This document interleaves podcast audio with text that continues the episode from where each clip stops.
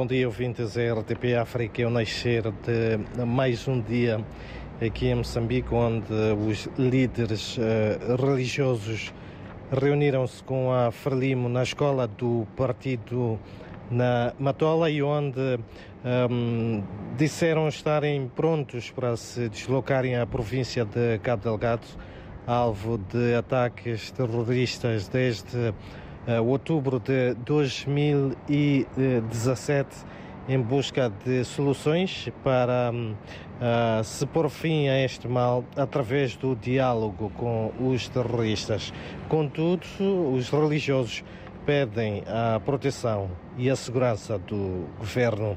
Enquanto isso, o secretário-geral da Frelimo, partido que suporta o governo, uh, considerou de grave a onda de raptos que há mais de uma década se registra em Moçambique.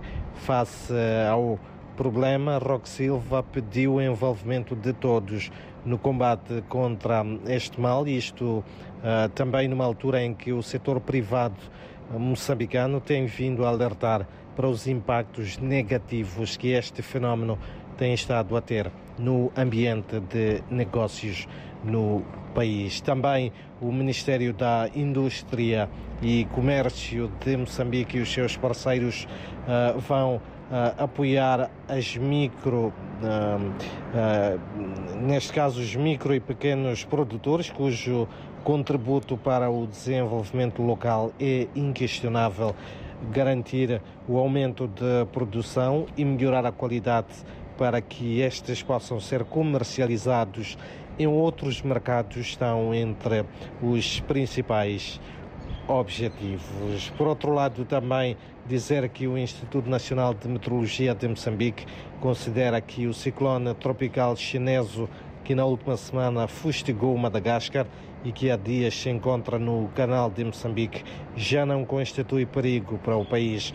Contudo, considera que o fenómeno já está a influenciar o estado do tempo nas províncias de Nampula e Zambésia, onde as chuvas estão a condicionar sobremaneira a circulação de pessoas e bens. São então estas algumas das notas de uh, destaque para esta sexta-feira, quente aqui na capital moçambicana e onde a temperatura máxima prevista é de 32 graus.